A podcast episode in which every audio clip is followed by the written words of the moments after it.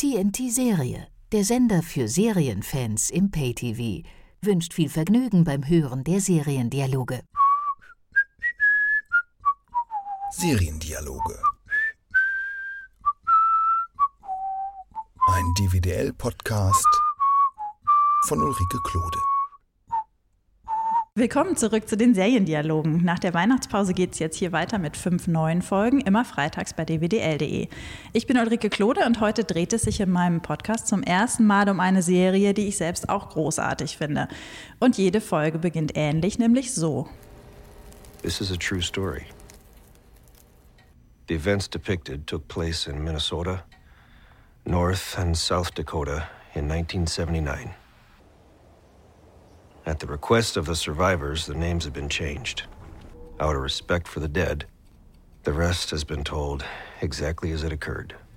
Dieser Einstieg ist von Fargo. Das ist eine Serie, die auf dem Film der Coen-Brüder von 96 basiert. Und der Mann, mit dem ich heute über Fargo sprechen möchte, ist Jörg Winger. Hallo Jörg, ich freue mich ganz besonders, mit dir über Fargo zu reden. Hallo Ulrike, ich freue mich sehr darüber, heute mit dir darüber sprechen zu können. Jörg Winger ist Produzent bei UFA Fiction, schreibt auch Drehbücher und hat gemeinsam mit seiner Frau die Serie Deutschland 83 kreiert. Wir machen das hier im Podcast wie immer. Kurz die Serie vorstellen, dann intensiv über die Faszination reden und zum Schluss gibt Jörg Winger noch Tipps zu Serien, die etwas mit Fargo gemeinsam haben.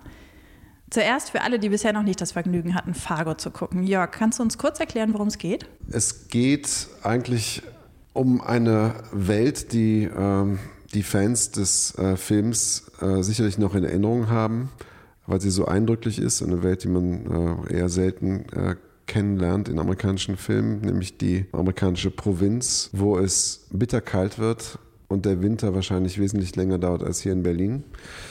Ähm, und es geht um die verschiedenen Welten, die dort in diesen kleinen Ortschaften aufeinander prallen.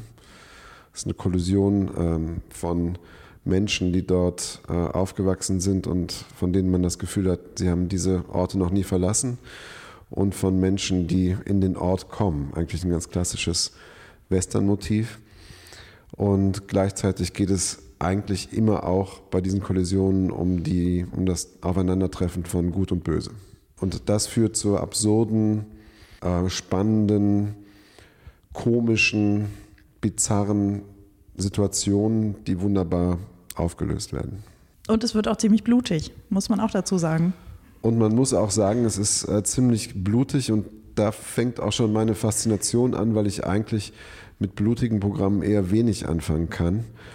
Äh, aber vielleicht ist es auch nur meine anerzogene Vernunft und Fargo löst irgendwas anderes in mir aus. Aber ehrlich gesagt ist es schon so, dass ich ähm, mit Gewalt im Kino und im Fernsehen eher meine Schwierigkeiten habe.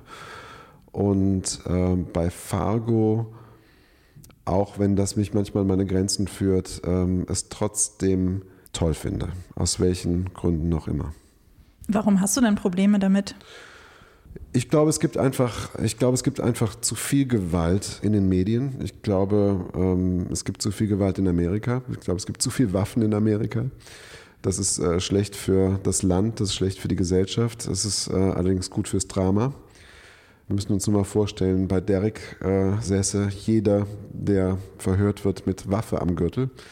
Dann hätte man auch eine andere Fallhöhe. Aber äh, es ist trotzdem ganz im Ernst eigentlich gerade jetzt, wo wir hier sitzen und äh, diese Ereignisse in Amerika eigentlich wöchentlich beobachten können, äh, eher, eher grausam. Und ähm, ich habe die erste Season von Fargo vor ungefähr einem Jahr mir angeschaut und ich habe komischerweise jetzt das Gefühl, dass ich auch ähm, selbst Fargo heute in einem anderen Licht sehe. Und in welchem? Ja, einfach, ich glaube, aufgrund einer gewissen Ermüdung an der Düsternis der Stoffe, die uns entgegenkommen und an der Faszination des Dunklen. Ich glaube, davon haben wir sehr viel gesehen und davon will man auch viel sehen, wenn man es im eigenen Fernsehen eher wenig hat. Äh, wir sind ja gerade in Deutschland nicht gesegnet mit äh, ambivalenten, geschweige denn düsteren Helden. Ich glaube aber, dass sich in der Welt so viel getan hat. Ob das jetzt die Attentate in Paris sind oder wie gesagt das, was in Amerika fast wöchentlich mittlerweile an Gewalt geschieht.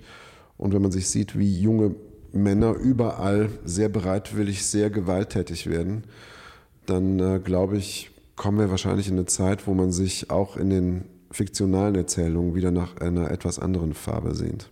Das heißt, als du die zweite Staffel angefangen hast, hast du das nicht so genossen wie bei der ersten Staffel?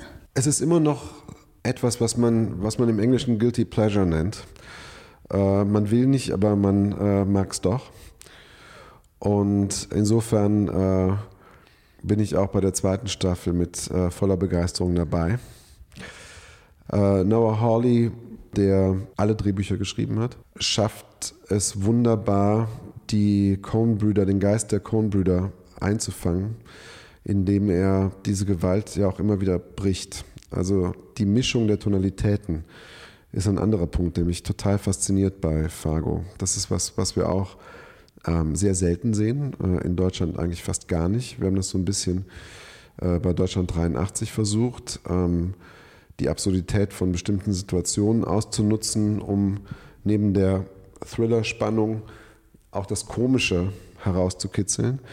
Ähm, und ich bin fasziniert davon, wie Noah Hawley es schafft, ähm, sehr genau im Spirit von äh, den Coen-Brüdern zu bleiben. Normalerweise geht man davon aus, dass so eine Stimme, ähm, die so klar und eigen ist wie der Coen-Brüder, äh, schwer imitierbar ist. Aber offensichtlich hat er das geschafft und hat ja auch den Segen der Coens äh, bekommen für sein Vorhaben, diesen tollen Film in eine Serie zu verwandeln. Aber ist es denn ein Imitieren oder ist es nicht also ich kenne auch den Film und fand ihn auch großartig, habe ihn dann aber kurz bevor ich die Serie geguckt habe, nicht nochmal gesehen. Aber ich bin mir nicht ganz so sicher, ob es nur ein Imitieren des Tons ist oder ob es nicht sogar ein Stück darüber hinausgeht. Ja, es geht sicher darüber hinaus. Ich glaube, es ist eine äh, Weiterentwicklung. Die Taktung ist, glaube ich, ganz anders. Also ich muss den Film jetzt auch aus der, aus der Erinnerung hervorholen. Ähm, aber was geblieben ist, ist das Gefühl. Ich kann mich noch relativ genau an das Gefühl erinnern, das der Film hinterlassen hat. Und das hat sehr viel mit dieser Welt zu tun, mit dieser stilisierten Welt. Wir haben ja eine ganz eigene Bildsprache. Es gibt, es gibt bestimmte Dinge, die auch von der ersten zur zweiten Season, wobei die beiden sich ja auch stark voneinander unterscheiden, doch gleich geblieben sind. Also man, man schaut drei Sekunden in die zweite Season und obwohl kein einziger Charakter aus der ersten Season dabei ist, weiß man doch sofort innerhalb von wenigen Nanosekunden, dass man bei Fargo gelandet ist. Das ging mir genauso. Als ich den, ähm, die erste Folge der zweiten Staffel angefangen habe, war ich sofort wieder drin in der Welt. Obwohl ich auch skeptisch war, ob sie das wieder hinkriegen würden, genauso. Es war, es hat mich sofort gepackt. Ähm, wie ist das denn? Ich finde diesen, diesen Begriff Tonalität, das, das ist so schwammig. Also mhm. ich glaube, da verstehen viele Leute unterschiedliche Dinge drunter. Mhm. Wie würdest du den definieren? Tonalität im, im, im, weitesten Sinne ist für mich das Gefühl, das in dir ausgelöst wird, wenn du die Serie betrittst, wenn du die Welt der Serie betrittst. Es sind ja alles äh, Serien, ähm, über die wir in letzter Zeit sprechen, die, die sehr stark, einen sehr starken Sog haben, die dich sehr stark reinziehen ins Programm. Und äh, insofern bist du dann wirklich auch umgeben mit dieser Welt. Es ist nichts, wo man mal hinguckt und dann zwischendurch bügelt oder sich was kocht, sondern man sitzt davor und wird im besten Falle komplett in diese Welt reingezogen. So. Und dann ist natürlich die Tonalität auch zum Schluss ganz viel Handwerk. Ähm, das fängt an tatsächlich beim Ton, würde ich sagen. Also die, die Tonmischung und der Sound, der Score, das, was die Komponisten machen, das, was an Songs ausgewählt wird, alles das ähm, trägt schon erheblich dazu bei. Das wird ein bisschen weniger bewusst wahrgenommen bei den, von den meisten, aber es ist äh, erheblicher Teil für mich von Tonalität. Und dann natürlich die Bildsprache und die Bildgestaltung. Es ist ein unheimlich starker Wille zur Gestaltung zu erkennen, das bewundere ich sehr. Ähm, wir haben ja in Deutschland tatsächlich den einzigen Stil, den man in Deutschland pflegt, ist vielleicht der, die, der authentische Stil. Ähm, dass man sagt, man muss sehr authentisch sein, aber Authentizität ist ja auch gestaltet ähm, und wird durch bestimmte Techniken hervorgerufen. Das Gefühl von Authentizität, also bei Serien wie im Angesicht des Verbrechens oder KDD oder wenn man mal ein paar ambitionierte deutsche Serien ähm, nehmen will. Ähm, was ich aber mag, ist der, die Lust am Artifiziellen auch, an der Kunst, Ähm, die zweite Season finde ich dann noch mehr Kunst als die erste, weil sie noch eigenwilliger ist und eigenwilliger umgeht mit äh, Bildgestaltung.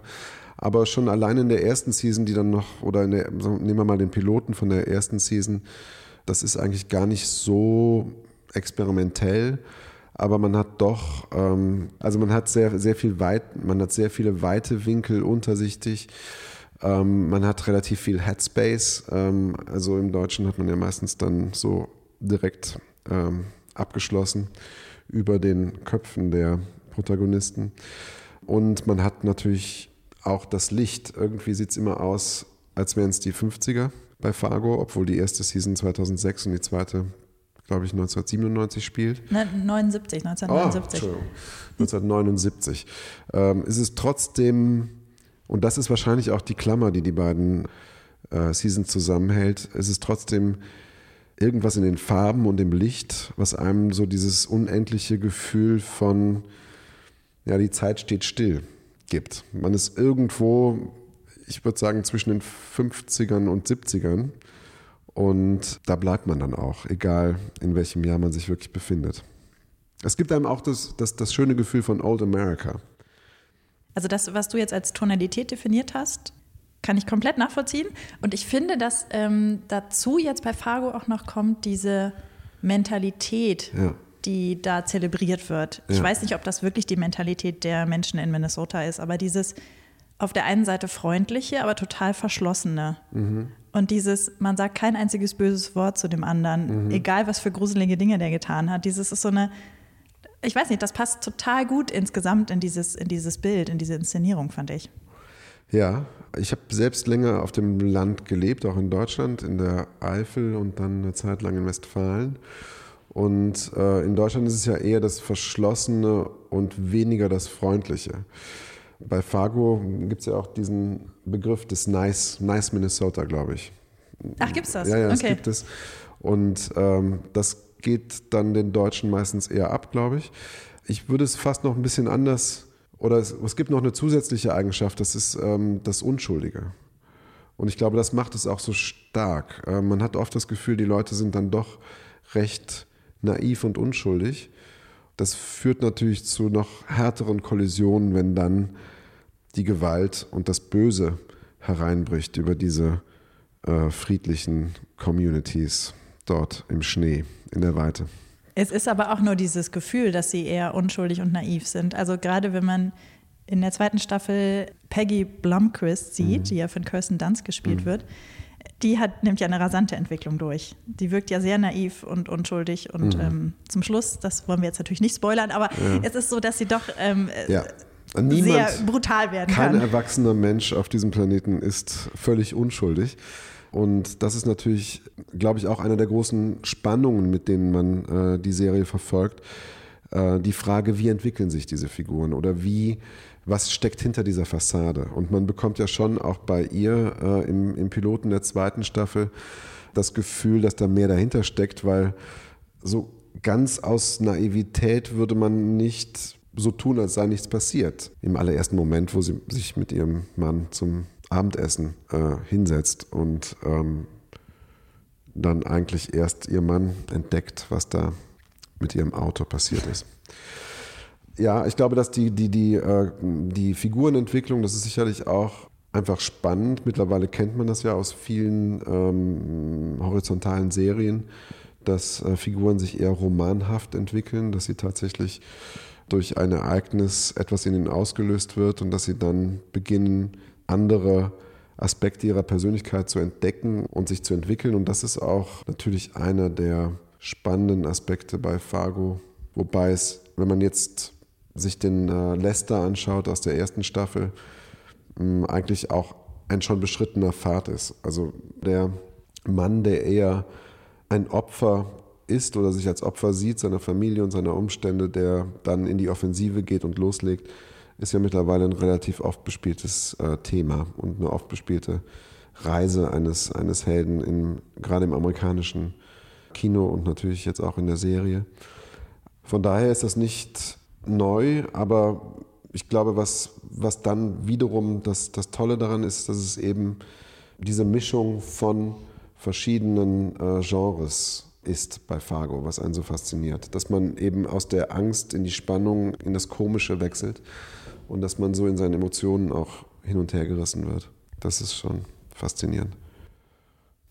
Mir fällt auch gerade auf, da habe ich mir vorher noch keine Gedanken drüber gemacht. In der ersten Staffel ist es ja dann Lester, der quasi äh, eben ganz andere Seiten an sich entdeckt. Und wie ja. du ja schon sagtest, das ist in, ja. es gibt viele Serien, wo es halt ein Mann ja. ist. Ähm, und in der zweiten Staffel ist es ja dann äh, eben Peggy Blumquist, äh, die ungeahnte Entwicklung durchmacht und ähm, Facetten entdeckt. Ja. War mir so es gar ist, nicht bewusst. Ja, es ist sowieso ähm, als Anthologieserie, die in der zweiten Staffel alle Charaktere neu aufsetzt und eigentlich nur in die Welt zurückkehrt, auffällig, wie dann doch verschiedene Typen wiederkehren. Mhm. Also letztendlich spielt man mit den gleichen Elementen. Also man besetzt die verschiedenen Kästen, die man da so hat, äh, neu. Also die Seite, man hat immer die Perspektive der, der Verbrecher, man hat das unschuldig, scheinbar unschuldige Opfer, die sich dann aus ihrer Rolle befreien. Man hat die Verbrecher, man hat die Polizei, man hat die Ermittler. Also im Prinzip ist es so ein, so ein Baukasten und äh, von daher ist es auf so einer metadramaturgischen Analyse oder auf so einer Meta-Ebene ähm, sehr spannend zu beobachten, wie die Geschichten erzählt werden und wie sie verwoben werden. Ich denke, dass der Lester ähm, stärker im Mittelpunkt stand in der ersten Staffel als Peggy in der zweiten. Ähm, ich kann mir vorstellen, dass es auch was äh, mit dem unterschiedlichen Erfolg beim Zuschauer zu tun hat, weil ich glaube, dass Lester eine Figur ist, an die man sich sehr schnell anhängt und mit der man stärker mitgeht. Da funktionieren die klassischen äh, Identifizierungsprozesse besser. Weil es einfach bekannter ist, dass ich glaube, eine männliche einfach, Figur sowas macht? Ich glaube, er löst einfach, ich glaube, Lester löst mehr Empathie aus. Das könnte auch, kann auch mit einer weiblichen Hauptfigur gelingen. Das jetzt, liegt jetzt gar nicht am, am Gender, sondern mhm. das äh, liegt, glaube ich, eher daran, dass der Fokus so stark auf Lester ist und dass man wirklich so stark bei ihm ist, während die zweite Season doch mehr springt. Ja, die springt mehr, es sind mehr Figuren da, aber deswegen ist mir wahrscheinlich jetzt auch gerade erst äh, diese Parallele zwischen ähm, Lester und, und Peggy aufgefallen, ähm, weil Peggy natürlich nicht so eine zentrale Rolle spielt, wie das im Endeffekt Lester tut. Ähm, aber auch das mit den Baukästen finde ich auch wiederum spannend, weil man da auch sieht, sie haben dann halt einfach die äh, oft auch die Geschlechter verändert ja. im Vergleich von erster zur zweiten Staffel. Ja. Wenn man sich wenn man sich Floyd Gerhardt anguckt, äh, die ja äh, eben die Mutter des Familienclans der Gerhards ist, äh, die ja auf der Verbrecherseite eine ganz wichtige Rolle zieht und die entscheidenden ähm, Fäden zieht. Mhm. Ähm, spannend, dass sie daraus eine Frauenfigur gemacht haben in der zweiten Staffel. Mhm. Ist mir auch noch nicht aufgefallen. Mhm. Ach, es tut so gut, so intensiv über diese Serie zu reden. Es ist ja. wirklich wunderbar. Also das ist immer eine interessante Frage. Ähm, ich habe ja sehr viele Folgen der äh, ZDF-Serie Soko Leipzig gemacht, wo man auch sehr viel dramaturgisches Handwerk ähm, lernt. Es ist eine sehr spannende und einfache Übung, bei weit entwickelten Drehbüchern im, im letzten Moment aus einer Frau einen Mann oder aus einem Mann eine Frau zu machen. Das äh, löst unheimlich viel aus. Diese Frage stellen wir uns relativ oft im Writers Room oder in, äh, gemeinsam mit den Autoren, ob das nicht vielleicht etwas gibt, was, ja, was, was vorher nicht da war. Also und, und es funktioniert dann ähm, oft erstaunlich gut. Das klingt so ein bisschen flapsig, aber es ist interessant ähm, zu sehen, was passiert, wenn eine Frau dann das tut und die Dialoge spricht, die eigentlich über Monate für einen Mann entwickelt wurden. Da habe ich das richtig verstanden. Es ist alles fertig und man macht dann aus Max Maxi zum Beispiel. Das also das ist jetzt vor. ein bisschen banal, ja. ähm, aus Max Maxi zu machen, aber äh, verändert das nicht auch verändert das nicht die Figur? Also ich hätte jetzt gedacht, dass man dann äh, der Figur andere Charakterattribute gibt, dass sie andere Motive hat. Ja, man fällt nicht so schnell in, in äh, Geschlechterklischees. Wir haben schon ein paar Mal die Erfahrung gemacht, dass wir dann plötzlich sehr starke Frauenfiguren haben, vielleicht nicht die üblichen weiblichen Attribute aufweisen, aber äh, unheimlich spannend werden dadurch. Das heißt, Nochmal, ich habe es noch nicht ganz verstanden. es ist alles fertig und es wird nur der Name ausgetauscht oder ist es ist die erste Folge fertig und der Name wird ausgetauscht und dann entwickelt sich die Figur anders weiter? Ja, ich würde mal sagen, es ist eher so, dass man in einem äh, späten Drehbuchgespräch, vielleicht im letzten Drehbuchgespräch, wo man das Gefühl hat, hm, das ist irgendwie, also vielleicht ist es gerade das, dass man sagt, das ist jetzt irgendwie zu oft gesehen oder die Figur ist zu nah am Klischee, dass man sich, dass man das durchspielt, dass man sich fragt, wie wäre das eigentlich, wenn, wenn, wenn jetzt dieser Verbrecher von einer Frau gespielt würde oder eben umgekehrt. Und dann hat man oft interessante äh, Dinge, weil man eben doch aus dem Unbewussten heraus, gerade wenn man viele Drehbücher sehr schnell entwickelt, schnell in die Klischeeschublade kommt. Und äh, das ist sicherlich ein ganz leichter Trick, aus diesen, aus diesen Rollen und aus diesen Geschlechterklischees rauszuspringen. Da wäre dann ja der nächste Schritt, oder das ist ja das, was in Hollywood gerade ausführlich diskutiert wird, das Typecasting. Das ist ja auch eine Möglichkeit, dem auszubrechen, ja. was ja bei Fargo 2 auch gemacht wurde mit Mike Mulligan. Nee, Mike Milligan heißt er ja. Ich sage seinen Namen immer falsch. Ja. Ähm, der ja überraschenderweise vom schwarzen Schauspieler äh, Bokeem Woodbine gespielt wird. Ähm, und ja, so überhaupt nicht in diese Welt passt. Also er ist ja äh, vom, äh, von Großstadt von der Großstadt Mafia geschickt, um aufzuräumen im Gerhard-Clan, weil der mhm. Gerhard-Clan sich nicht unterordnen will.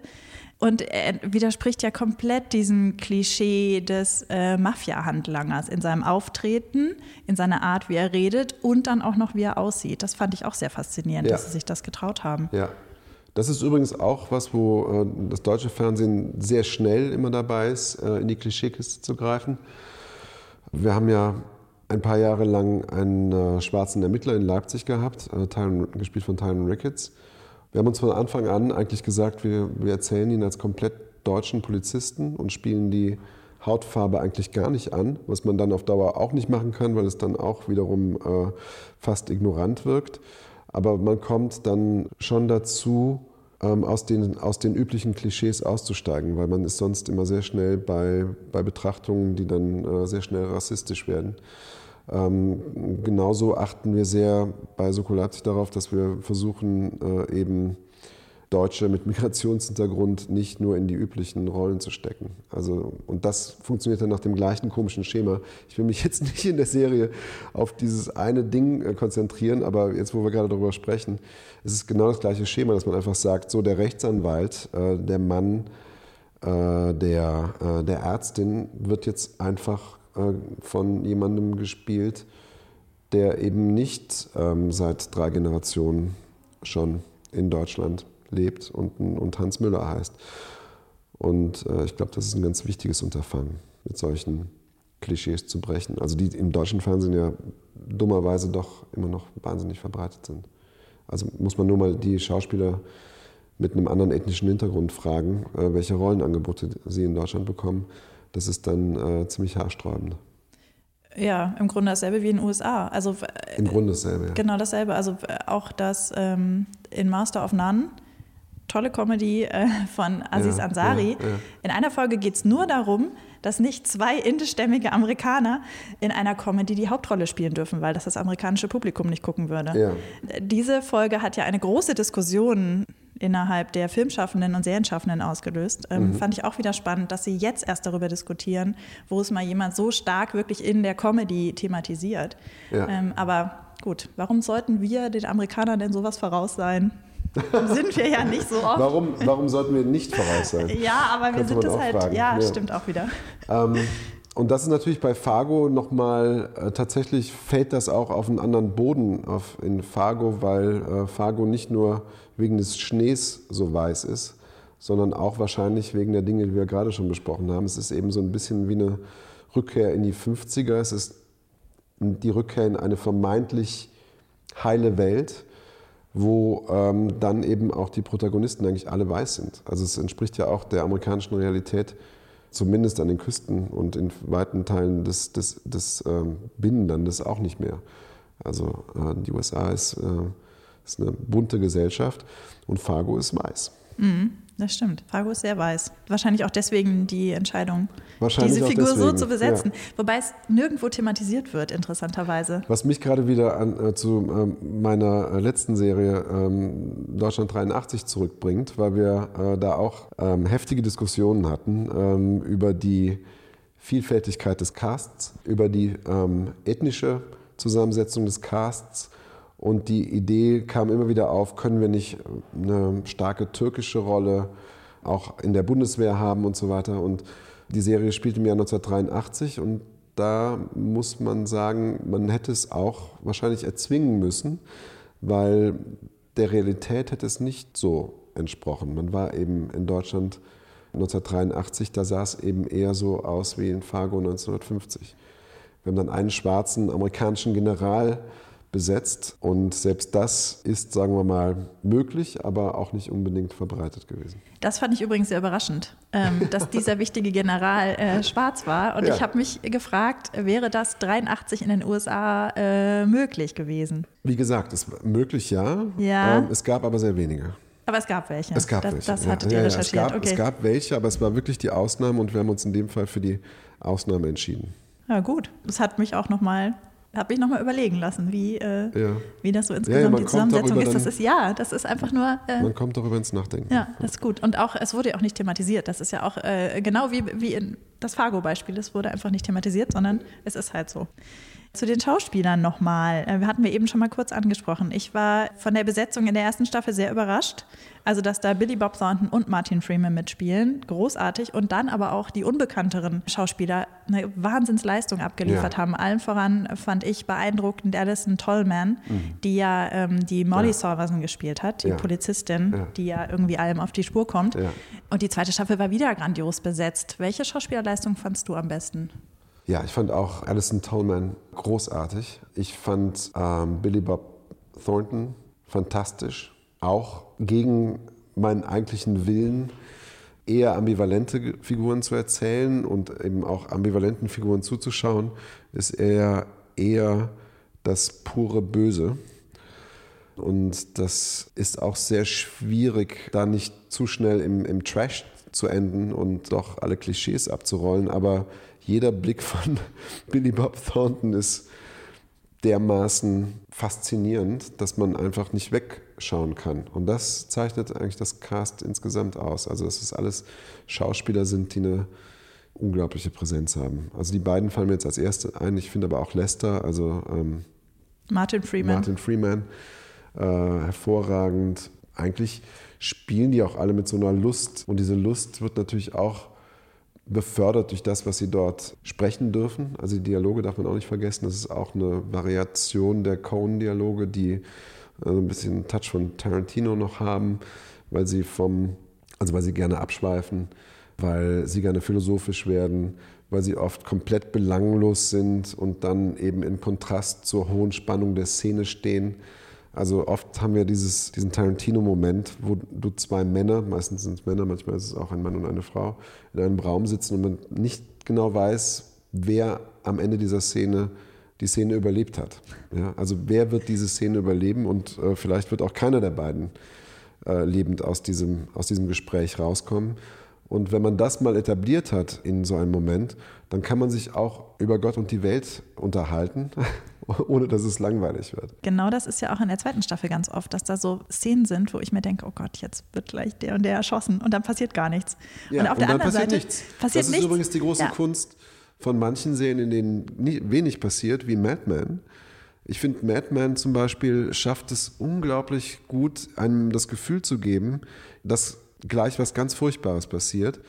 Äh, Man geht oft in diese Szenen rein und rechnet mit dem Allerschlimmsten und dann passiert nichts. Und das funktioniert auch komischerweise auf, auf lange Strecke. Und dann passiert in jeder dritten Stunde, passiert mal, dann passiert tatsächlich was und dann ist man wiederum überrascht. Also das ist dann auch die Kunst und da ist es handwerklich und äh, dramaturgisch auch bei Fargo so stark, immer wieder das Erwartungsmanagement. Ja?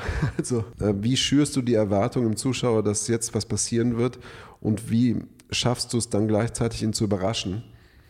Äh, nämlich genau in den Momenten, wo du nicht damit rechnest. Das ist zum Teil, genau, innerhalb der Szenen funktioniert das sehr gut. Bei beiden Piloten geht es ja dann auch sehr stark um Eskalation. Der erste Pilot äh, der ersten Staffel hat mich wirklich umgehauen, weil ich nicht damit gerechnet habe, mit dieser Taktung von Ereignissen. Da wird ja das erzählt, was man auch gut in einer ganzen Staffel erzählen könnte, wenn man es jetzt psychologisch ausleuchten würde. Das hat mich gepackt. Das fand ich irre. Also wie da einfach, ähm, wie da verdichtet wird und ähm, wie eigentlich der Stein ins Rollen kommt. Am Anfang ist es ja noch relativ langsam und dann, äh, und dann beschleunigt sich das so, dass man das Gefühl hat, man sitzt in der Achterbahn und will nicht mehr raus. Ich war zwischendurch dann aber auch mal wieder froh, wenn sie das Tempo wieder rausgenommen haben. Ja. Genauso auch in der zweiten Staffel. Dass Ja. ich mal so Folgen hatte, wo ich durchatmen konnte, Ja. wo ganz wenig passiert, auch gar nicht viel geredet wurde und ich einfach nur dieses bedroh bedrohliche Gefühl zwar verspürte, aber dachte, ah, jetzt muss ich, kann ich kurz durchatmen. Ja. Sehr schön. Das äh, das zeichnet die Serie aus. Und äh, das hat auch Noah Hawley ähm, bestimmt durch lange Jahre in auch den großen amerikanischen Serien gelernt. Ähm, das ist ja ganz viel Handwerk. Wie schafft man das so zu eskalieren, dass es sich nicht totläuft? Weil es gibt immer den Moment, wo es dann zu viel wird oder wo man auf so einem hohen Plateau ist, wo die wo die Frequenz dann so hoch läuft, dass man, dass es dann eher ein, dass es dann anfängt zu nerven, dass es anfängt einen zu ermüden. Ähm, wo nimmst du das Tempo raus? Das ist wie bei einer tollen Komposition von klassischer Musik. Die Tempiwechsel sind extrem wichtig. Und das versteht er wie kein zweiter oder vielleicht wie seine Vorbilder, die Coen-Brüder. Ich würde wahnsinnig gerne mal ein Gespräch hören äh, zwischen den dreien. Äh, ich habe keins gefunden. Ich habe ein bisschen das, äh, das, das Netz durchsucht, aber bis jetzt ist mir noch keins begegnet. Ich glaube, die haben auch gar nicht so viel Kontakt. Also das, was ich bisher darüber gelesen hat, ist, dass Ja. es, äh, habe, ist, dass es am Anfang eben Ja. Eine lange Unterredung gab zwischen den dreien und äh, sie dann auch die erste Fassung von Fargo 1 gelesen haben, Ja. damit sehr zufrieden waren Ja. und von da an mischten sie sich gar nicht mehr ein. Ja. Also so, Also wenn die Coen-Brüder mal einen Writers Room aufmachen würden, wäre er sicher der erste Kandidat. Weil das ist ja das, wonach die Creator in USA immer suchen. Sie suchen immer Autoren, die es schaffen, in ihrer Stimme zu schreiben. Und nichts ist schwieriger, als in der Stimme eines anderen zu schreiben, weil natürlich jeder Autor seine eigene Stimme hat, die dann auch auf lange Sicht irgendwann nach außen will.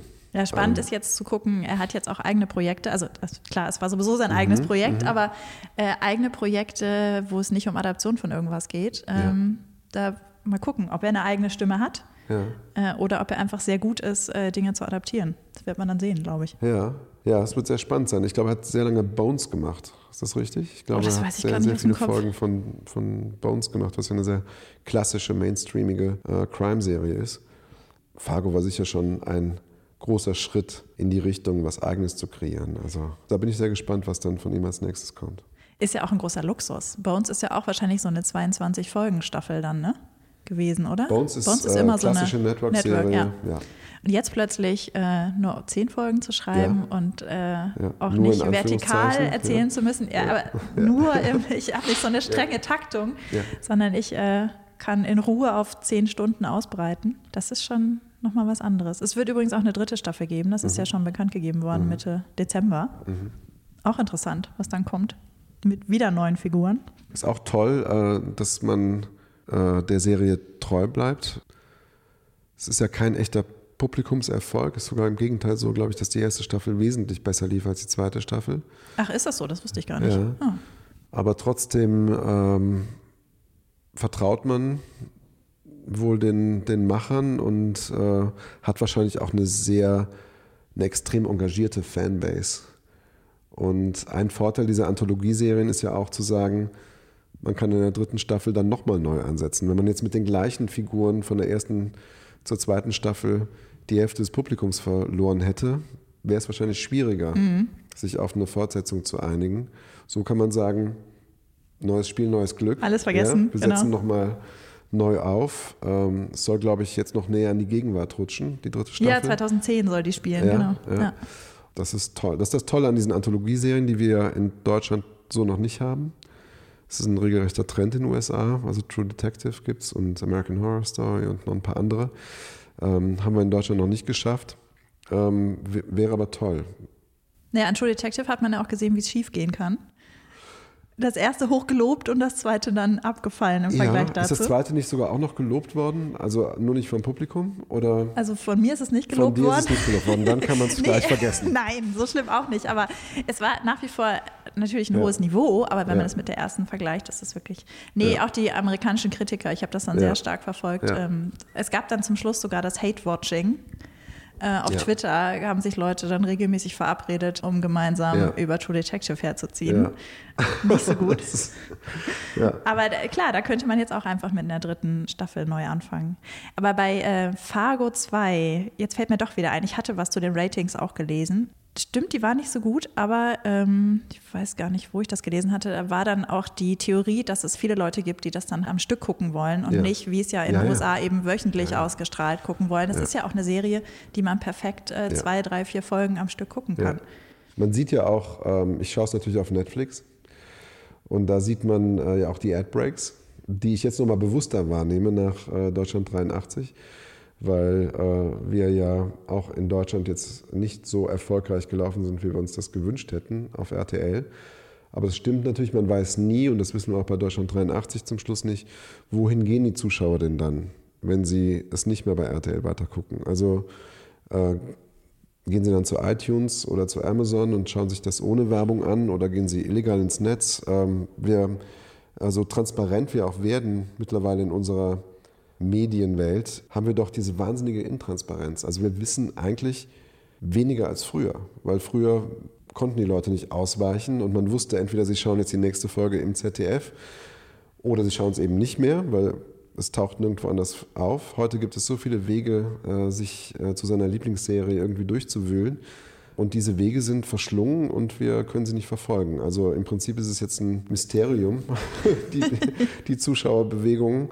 Und vielleicht tut Netflix auch gut daran, dann zum Schluss gar nicht mehr über Zuschauer zu sprechen. Es ist ja eine, eine Black Box. Wir wissen überhaupt nicht, wie viele Leute wirklich House of Cards geschaut haben. Vielleicht waren es ja nur zehn. Aber sie haben es dann zumindest geschafft, so eine Art sich selbst erfüllende Prophezeiung. Man hat dann so viel darüber geredet, dass zum Schluss die Zuschauer schon reinkommen, weil sie einfach Teil des Gesprächs sein wollen. Und das spielt bei Fargo sicher eine große Rolle. Ich musste mich dann auch daran erinnern, dass es eigentlich keine Netflix-Serie ist. Also ich habe die Ad-Breaks zum Beispiel wirklich auch als Gestaltungsmittel missverstanden äh, in den ersten Momenten, bis ich dann gemerkt habe, Moment, äh, es ist ja eine FX-Serie, die haben fünf Ad-Breaks und die haben auch auf diese Ad-Breaks geschrieben und deswegen gibt es diese etwas explizitere Schwarzblende. Das fühlt sich aber ganz gut an, wenn man es auch bei Netflix Ja, es, schaut. es, Sieht irgendwie cool es fühlt aus. sich wirklich so an, als sei das Teil des Ganzen. Ja. Ich könnte mir auch vorstellen, dass es genauso entwickelt wurde. Er hatte dass natürlich es die in beide Vorgabe. Richtungen funktioniert. Genau, ja, ja. ja. ja, klar. Man will, ja, das stimmt. Also man wird dann im Schnitt geguckt haben, dass es nicht furchtbar ausschaut, Ja. wenn man es auf Netflix sieht. Aber das ist natürlich auch das Problem der Sender, dass dann ganz viele Leute in aller Welt das Gefühl haben, sie haben eigentlich eine Netflix-Serie geschaut. Für äh, Netflix ist das toll. Für die, die es am Anfang bezahlt haben, FX ist das dann nicht so schön. Wie ist es denn eigentlich für Produzenten, wenn Netflix die Zahlen nicht veröffentlicht? Stell dir mal vor, du Toll. hättest jetzt eine Serie für Netflix produziert und du weißt nicht, ist es gut gelaufen, ist es schlecht gelaufen? Toll, natürlich, weil also es ist natürlich toll, weil man als Produzent in der Regel ja hinter dem steht, was man macht. Und so kann man sich im Prinzip komplett auf die Qualitätsdebatte konzentrieren und muss sich nicht mit Marktanteilen äh, rumschlagen. Also ich gehöre jetzt nicht zu den Produzenten, die Wohnzimmer leer spielen wollen. Mir ist es immer ganz wichtig, dass, äh, dass ich Zuschauer erreiche. Ich mache ja nun auch äh, seit langem eine mainstreamige Serie mit der Soko Leipzig, äh, mit der man auch viele Leute erreichen will. Aber es ist schon toll, wenn man von dieser Zahl wegkommt, auf die alle so fixiert sind. Das ist schon toll. Aber macht es das später nicht schwierig? Also nehmen wir an, du hast eine erste Serie für Netflix gemacht, du weißt nicht, ob sie erfolgreich war und dann möchtest du mit Netflix eine zweite Serie machen. Und wenn du wüsstest, dass die erste erfolgreich war, würdest du ja ganz anders in die Verhandlungen reintreten, als wenn du nicht gar nichts weißt über diese Serie. Ich glaube, da hilft uns auch heute das Internet, weil wir einfach schon ein gutes Gefühl dafür bekommen können, ob eine Serie gut läuft oder nicht. Oder zumindest, ob die Leute, die es gesehen haben, es mögen. Ich glaube, das beschreibt es noch genauer. Weil wir natürlich über die äh, sozialen Medien, über Facebook und Twitter mittlerweile so tolles Feedback kriegen, eigentlich eine, eine qualitative Marktforschung, die wir früher nie hatten, dass wir doch ein sehr genaues Gefühl dafür bekommen. Ob die Leute es mochten, was sie mochten, was sie nicht mochten. Also wir haben da bei Facebook zum Beispiel zu Soko Leipzig haben wir eine unglaublich genaue Debatte nach jeder Folge.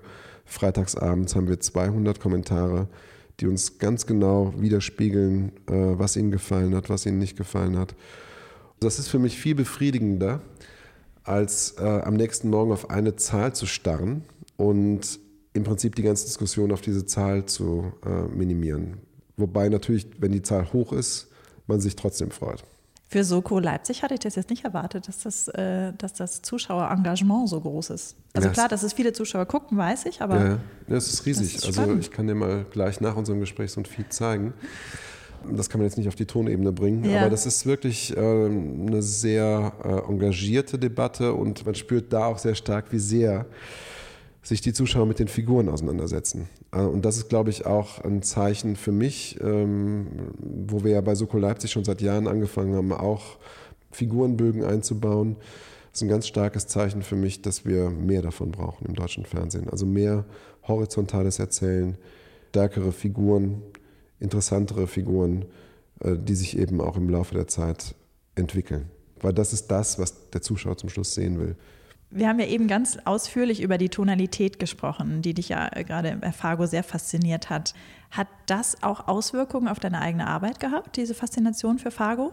Ja, hat es. Ähm, wir haben uns, als wir über den Look von Deutschland 83 gesprochen haben, ähm, sehr viel mit den Coen-Brüdern beschäftigt. Und ich kriege jetzt gar nicht mehr die zeitliche Reihenfolge zusammen. Ich weiß nicht mehr, ob ich Fargo vorher oder nachher gesehen habe.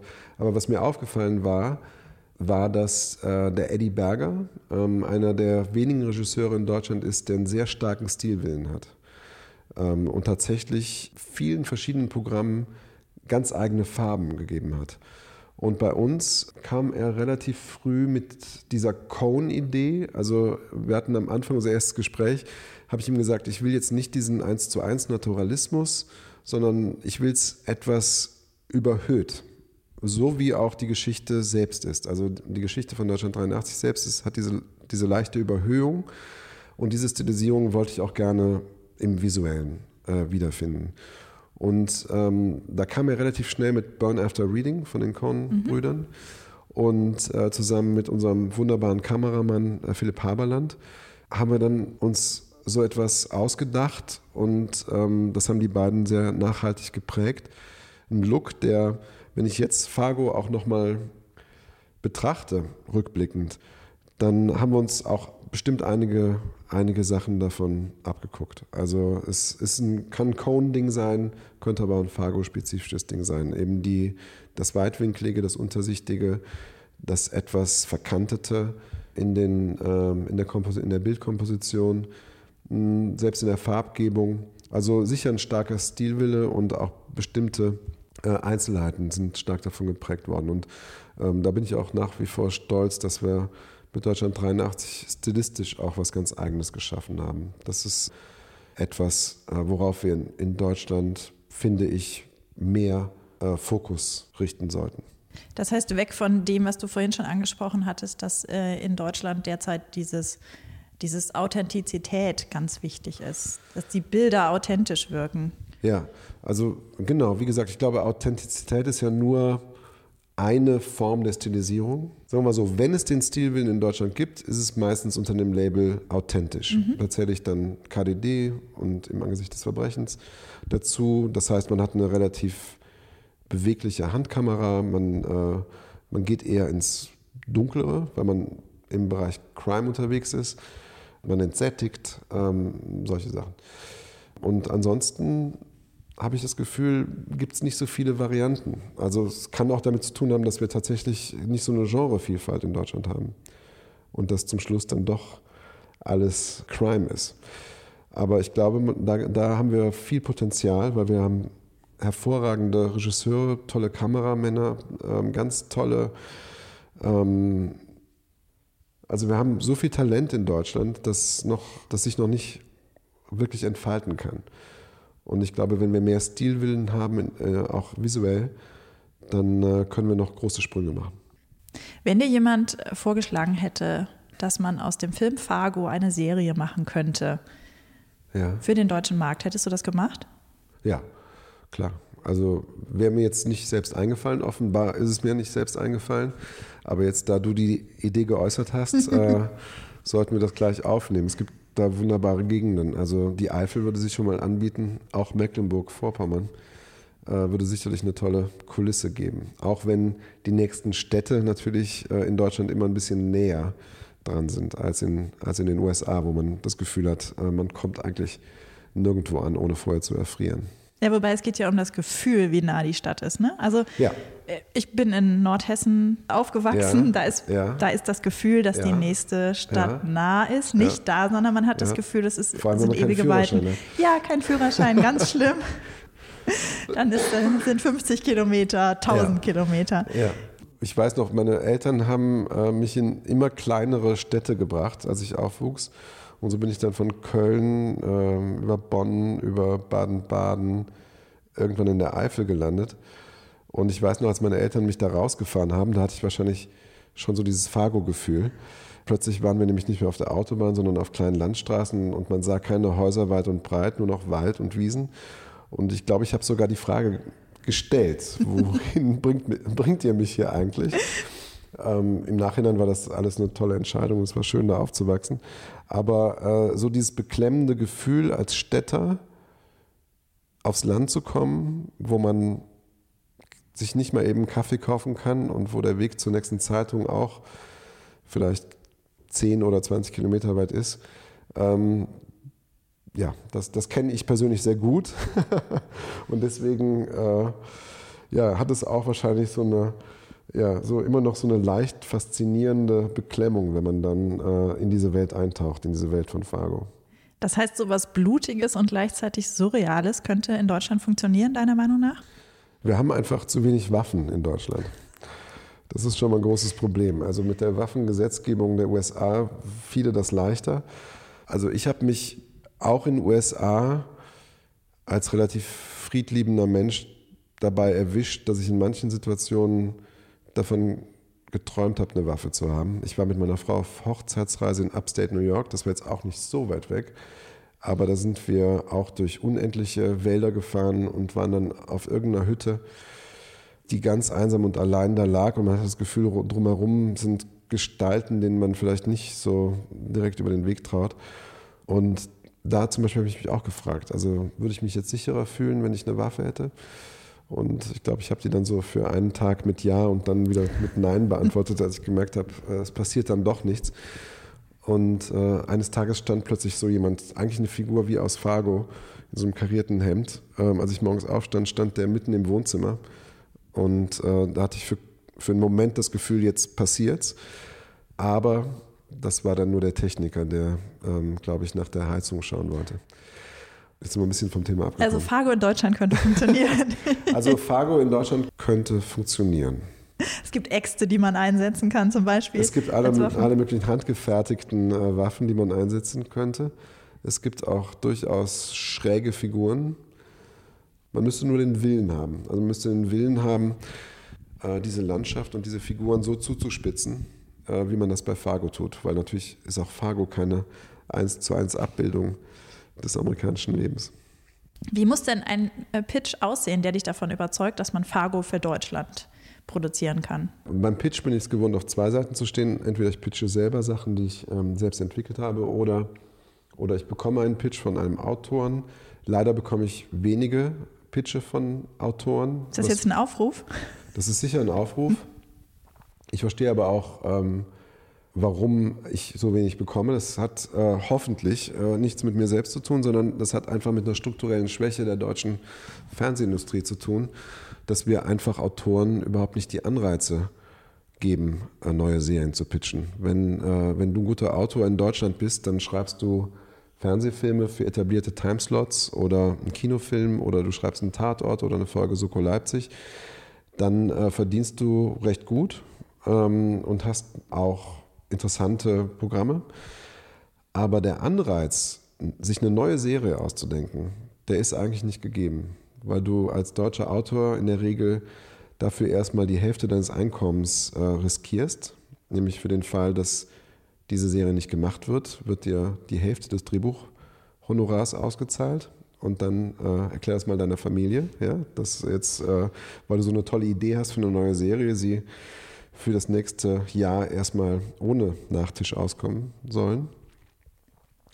Und dann ist es ja auch so, dass der Autor in Deutschland äh, keine Chance hat, am Erfolg zu partizipieren. Das heißt, wenn diese Serie, die er sich ausgedacht hat, er ist dieses hohe Risiko am Anfang eingegangen, wenn diese Serie äh, durch die Decke geht und unheimlich erfolgreich ist, dann hat der Autor auch nichts davon, weil er nicht am Erfolg beteiligt ist. Ähm, und ich glaube, an diesen Anreizen arbeiten wir schon bei der UFA Fiction und äh, wir wollen die schaffen, sodass wir auch in Berlin wir irgendwann dieses Gebäude nicht mehr verlassen können, ohne dass fünf Drehbuchautoren draußen stehen und uns ihre, äh, ihre selbstgeschriebenen ähm, Piloten anbieten.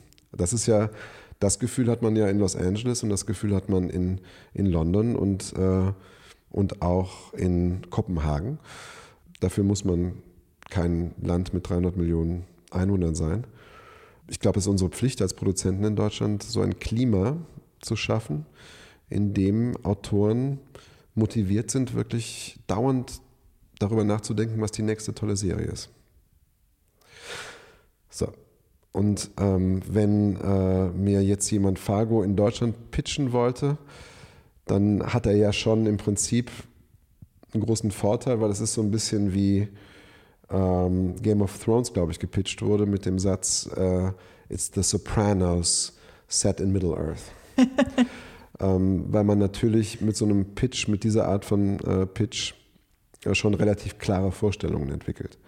Und äh, man macht dann praktisch, man könnte bös, würde ich sagen, man macht was nach. Man könnte auch sagen, man, man entwickelt jetzt etwas weiter, was es schon gibt. Aber insofern wäre der Pitch schon relativ klar.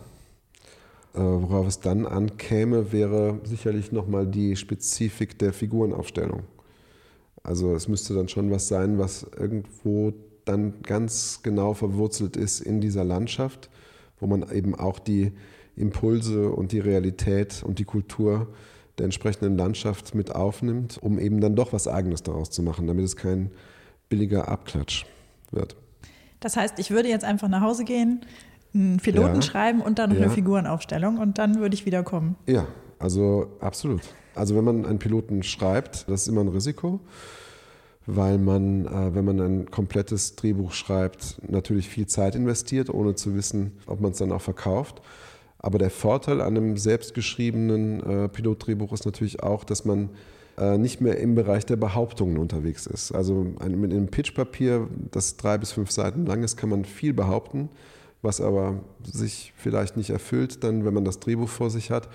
Ein Drehbuch lügt nicht. Wenn man ein Drehbuch liest, dann weiß man genau, was man bekommt.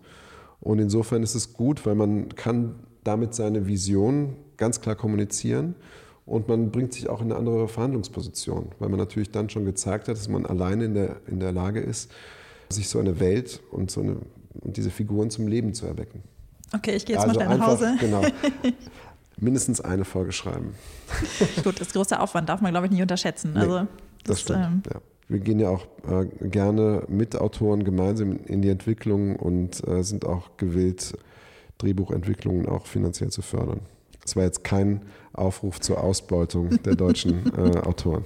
Ich glaube, bei Pitchen insgesamt äh, würde ich immer zum Stephen King-Ansatz äh, äh, raten, der das sehr schön beschrieben hat in seinem Buch über das Schreiben. Das heißt, glaube ich, On Writing. Einfach eine Figur in eine außergewöhnliche Situation zu bringen und sie dann dabei zu beobachten, wie sie mit dieser Situation umgeht, wie sie sich daraus befreit, wie etwas Neues daraus entsteht, wie aus etwas Schrecklichem etwas Gutes entsteht oder umgekehrt. Das ist für mich immer so der Haken, an dem sich äh, das festmacht. Und eigentlich haben fast alle Qualitätsserien, von denen wir sprechen, haben dieses außergewöhnliche Moment, weil sie eben so character-driven sind, weil die Figur so im Mittelpunkt steht. Und es gibt eben keine Geschichte, wenn eine Figur nicht in eine irre Situation gerät, weil das im Prinzip dann der Trigger ist für, für die lange Erzählung. Genauso habt ihr das bei Deutschland 83 dann ja auch gemacht. Ja, der unschuldige Junge, der dann ja, in die Spionenwelt geworfen Willen, wird. Übrigens auch interessante Erkenntnis, äh, müsste man mal empirisch untersuchen. Aber ich habe das Gefühl, es ist immer eine spannendere Geschichte, wenn jemand gegen seinen Willen in ein Abenteuer gerät, als, als wenn er sich etwas vornimmt. Also dann ist man auch eher, sagen wir mal, im klassischen Bereich der Detektiv, der sich diesen Beruf ja schon ausgesucht hat, oder der Polizist oder der Arzt. Äh, der wird jetzt nicht unbedingt gegen seinen Willen in irgendwas verwickelt, ähm, aber vielleicht geschehen ja dann trotzdem Dinge, die er so nicht vorhergesehen hat. In der Regel ist es dann das, was die Geschichte interessant macht. Aber für diese neue Art des Geschichtenerzählens, für die es, glaube ich, eine steigende Nachfrage in Deutschland gibt, gerade wenn jetzt die Sender anfangen zu experimentieren, wenn dann erstmal die, die Timeslots auch dafür da sind und wenn die neuen Player wie Netflix und Sky anfangen, äh, deutsche Programme zu produzieren, dann wird es eine Riesennachfrage nach solchen Serien geben. Verlassen wir doch Fargo und äh, die Kunst des Pitchens und reden über andere Serien. Ich habe ja Serientipps von dir noch versprochen. Du hast zwei Serien mitgebracht, die was Überraschendes mit Fargo gemeinsam haben. Verrat doch mal, was das ist. Ja, die Gemeinsamkeit mit Fargo besteht darin, dass ich diese äh, beiden anderen Serien auch komplett zu Ende geschaut habe. Das ist jetzt ein vielleicht etwas peinliches Geständnis, aber ich schaffe es auch bei den anderen herausragenden Serien meistens nicht bis zur letzten Folge. Das hängt einfach mit meinem eigenen Leben zusammen, äh, dass ich sehr viele Drehbücher lese, dass ich sehr viel produziere und da ist man dann meistens froh, wenn man neben dem seriellen einfach mal was ganz anderes macht, äh, privat mit der Familie oder wie auch immer. Ich schaue natürlich auch Fernsehen während meiner Arbeitszeit, aber es ist dann eher so, dass man mal zehn Minuten irgendwo reinschaut, um ein Gefühl für ein Programm zu bekommen, zu sehen, wie ist das inszeniert, wie sind die Schauspieler, wie ist das geschrieben. Aber ja, die, die, das Jahr ist einfach zu kurz, äh, um sich irgendwie komplett auf dem Laufenden zu halten. Und äh, wenn ich dann abends was zu meinem Privatvergnügen schaue, dann äh, fällt mir gerade auf, dass die Gemeinsamkeit zu den anderen beiden Serien auch eben dieses äh, Absurde ist, das äh, die in sich tragen. Die anderen beiden äh, Serien sind äh, eigentlich Comedies. Da geht es wesentlich äh, unblutiger zu als bei Fargo. Ich glaube, da gibt es keinen Tropfen Blut, wenn ich mich richtig erinnere. Ähm, aber sie haben auch ähm, eine, einen wunderbaren Humor, der ja vielleicht, wenn man es grob betrachtet, äh, auch irgendwie in die gleiche Richtung gehen.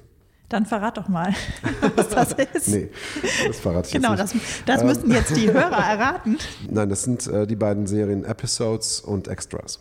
Episodes habe ich noch in relativ guter Erinnerung, weil wir es eigentlich zu Hause, habe ich es mit meiner Frau zusammen, wirklich zur Entspannung nach einem zwölfstündigen gemeinsamen Arbeitstag geguckt. Wir haben also ähm, Deutschland 83 geschrieben und, ähm, und entwickelt und produziert.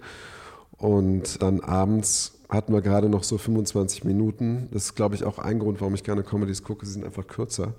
Und das schaffe schaff ich dann noch gerade so abends, äh, eine komplette Folge zu schauen. Und wir haben uns aber wahnsinnig gefreut auf jede einzelne Folge, weil wir uns auch in so einem komischen Paralleluniversum befanden. Wir haben ja selbst als Ehepaar zusammengearbeitet und äh, durften dann immer abends die Abenteuer dieses englischen Ehepaares, das nach Hollywood geschickt wird, um da ein Remake seiner eigenen Serie zu machen, äh, dann da zu betrachten und wahrscheinlich auch irgendwie zu überlegen, wo, wo, sind die, wo sind die Gemeinsamkeiten und wo sind die Unterschiede zwischen dem, was wir erleben und äh, was dieses Paar durchmacht.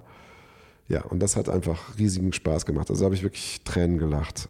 Das ist auch handwerklich einfach ganz toll gemacht. Man merkt, dass die zwei, die es geschrieben haben, eben auch äh, jahrzehntelange Erfahrung haben.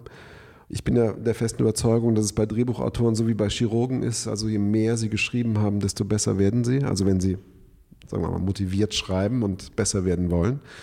Also die haben ihr Handwerk gut, gut gelernt und haben es ständig verbessert. Und das Schöne beim Schreiben ist ja auch, dass äh, man auch im hohen Alter immer besser werden kann.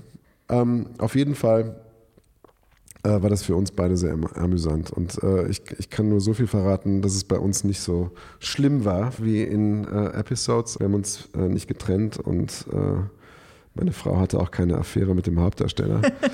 Also nicht, dass ich wüsste. Ähm, insofern äh, haben wir das ganz gut überstanden. Äh, uns wird regelmäßig immer noch gratuliert, dass wir immer noch zusammen sind nach dem gemeinsamen Kreieren von Deutschland 83. Also Kinder aufziehen ist nicht das Problem, aber eine gemeinsame Serie schreiben könnte ein Problem sein. Also Kinder aufziehen und eine gemeinsame Serie schreiben äh, ist, ist nicht ganz einfach. Aber äh, ja, wir haben es ganz gut überstanden. Äh, wir haben es eigentlich sehr gut überstanden. Also ich glaube, wir sind, wir haben uns dann nochmal völlig neu kennengelernt in dem Prozess. Das war schon sehr spannend. Aber wie gesagt, also man nimmt das ja so auf, was dann passiert in dieser Serie, die wie viele Staffeln jetzt hat? Vier oder fünf?